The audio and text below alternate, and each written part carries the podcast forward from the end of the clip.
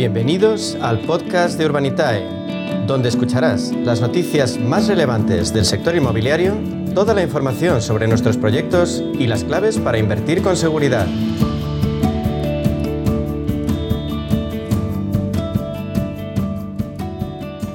Semana más en la media sesión queremos acercarles el crowdfunding inmobiliario, modalidad de inversión que permite a los pequeños ahorradores colocar su dinero en eh, proyectos del sector inmobiliario, algo que hasta hace muy poco estaba reservado para grandes eh, capitales. Nos acompaña Diego Bestar, que es consejero delegado de Urbanitae, la empresa de referencia en España en crowdfunding inmobiliario. Diego, muy buenas tardes, bienvenido.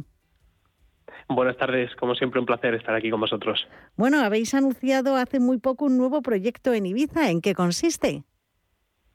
Pues sí, volvemos a la isla de Ibiza. En este caso vamos de la mano de un promotor con bueno, más de 50 años de experiencia en el sector, eh, que se dice pronto, ¿eh? 50 añitos ya, o sea que ha vivido todos los ciclos habidos y por haber.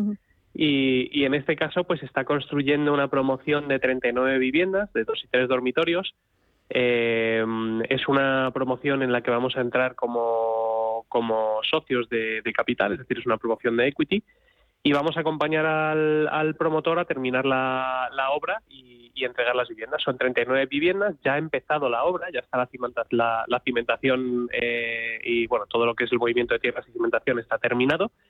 Por lógica tiene, tiene licencia de obras ya con lo cual, bueno, pues es un proyecto en, un estado de avance bastante bueno, eh, que se empezó a comercializar además hace poquito, hace escasas dos semanas y ya se han vendido 12 viviendas.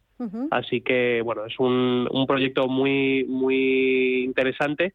Y, bueno, vamos a levantar en la plataforma 4 millones de euros. O sea que es un ticket, sería el segundo ticket más grande de la historia, después del, del ticket de 5 millones que hicimos en Tenerife y este sería el, segundo ticket más grande hecho en, crowdfunding en España hasta, el momento.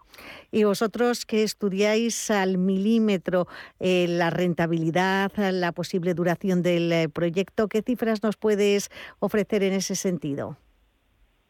Pues mira, este es un proyecto a nivel de rentabilidad muy, muy atractivo. Hablamos de, un plazo estimado eh, que para terminar la obra y entregar los, eh, las viviendas de unos 18 meses más o menos, estima el promotor.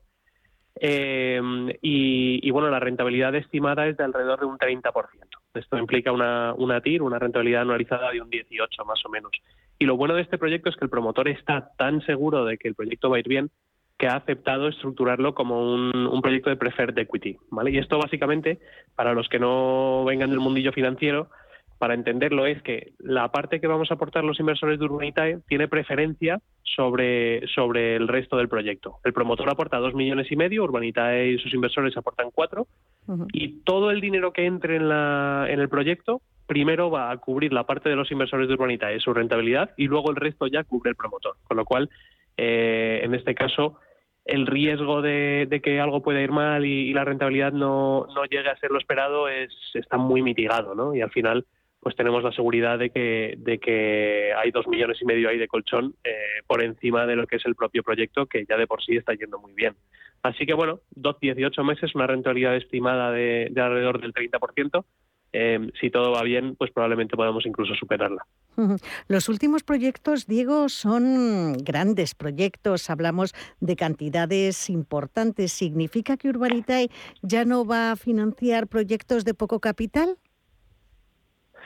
Bueno, no, más bien eh, es verdad que últimamente estamos eh, haciendo proyectos más grandes según va creciendo la, base inversora y tenemos la confianza de más y más inversores pero nuestra intención es siempre también financiar los proyectos más pequeños. Em, de hecho, cuando decimos que somos flexibles a la hora de financiar proyectos inmobiliarios, nos referimos también a las cantidades. Es muy difícil encontrar entidades financieras o fondos de inversión que hagan proyectos que, están por debajo de los 3 millones de euros. Y en nuestro caso, pues mira, las que la semana pasada hicimos un proyecto de 500.000 euros con un promotor eh, muy querido por nuestra comunidad de aquí madrileño que hace trasteros o sea que seguimos abiertos a, financiar proyectos más pequeños, pero es verdad que la tendencia de Urbanitae será ir financiando proyectos de entre 3 y 5 millones de euros de forma recurrente.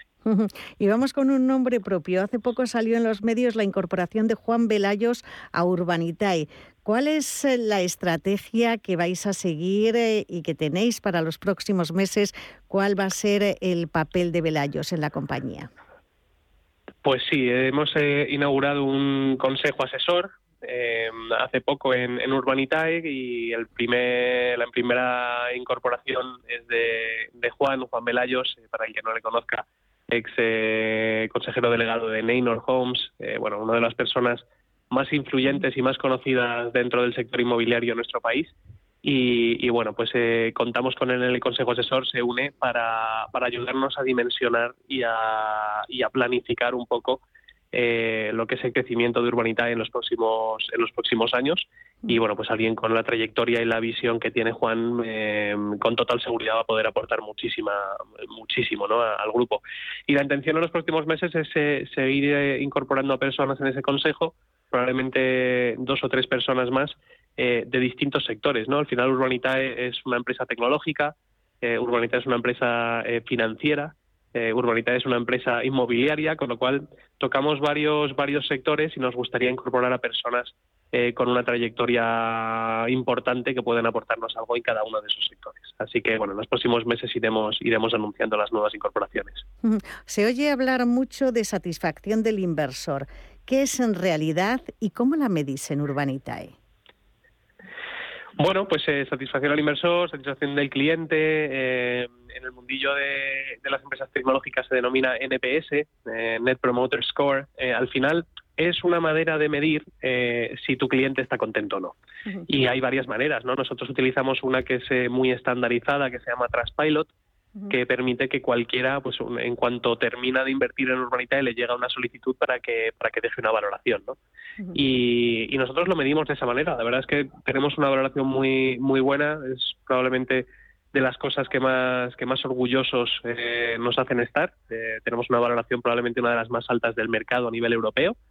Eh, y bueno, para nosotros es fundamental, ¿no? Estar cerca del inversor, saber eh, si están contentos, si no, y, siempre pues saber qué podemos hacer para ir mejorando esa, esa relación con él.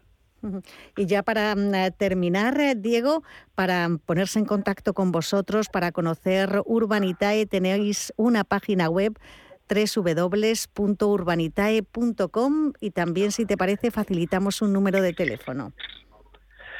Sí, claro, parte de la razón de tener un, bueno, pues una nota tan positiva de cara en la relación con el inversor es la atención telefónica que damos, ¿no? Y, la, atención personalizada. O sea que cualquiera que tenga dudas o que quiera entender mejor Urbanitae, cualquiera de los proyectos que subimos, nos puede llamar. Eh, nuestro teléfono es 911-232522 o puede incluso venir a vernos aquí en la calle Castellón número 23 en Madrid. Pues vamos a repetir ese teléfono 911 23 25 22. 911 23 25 22.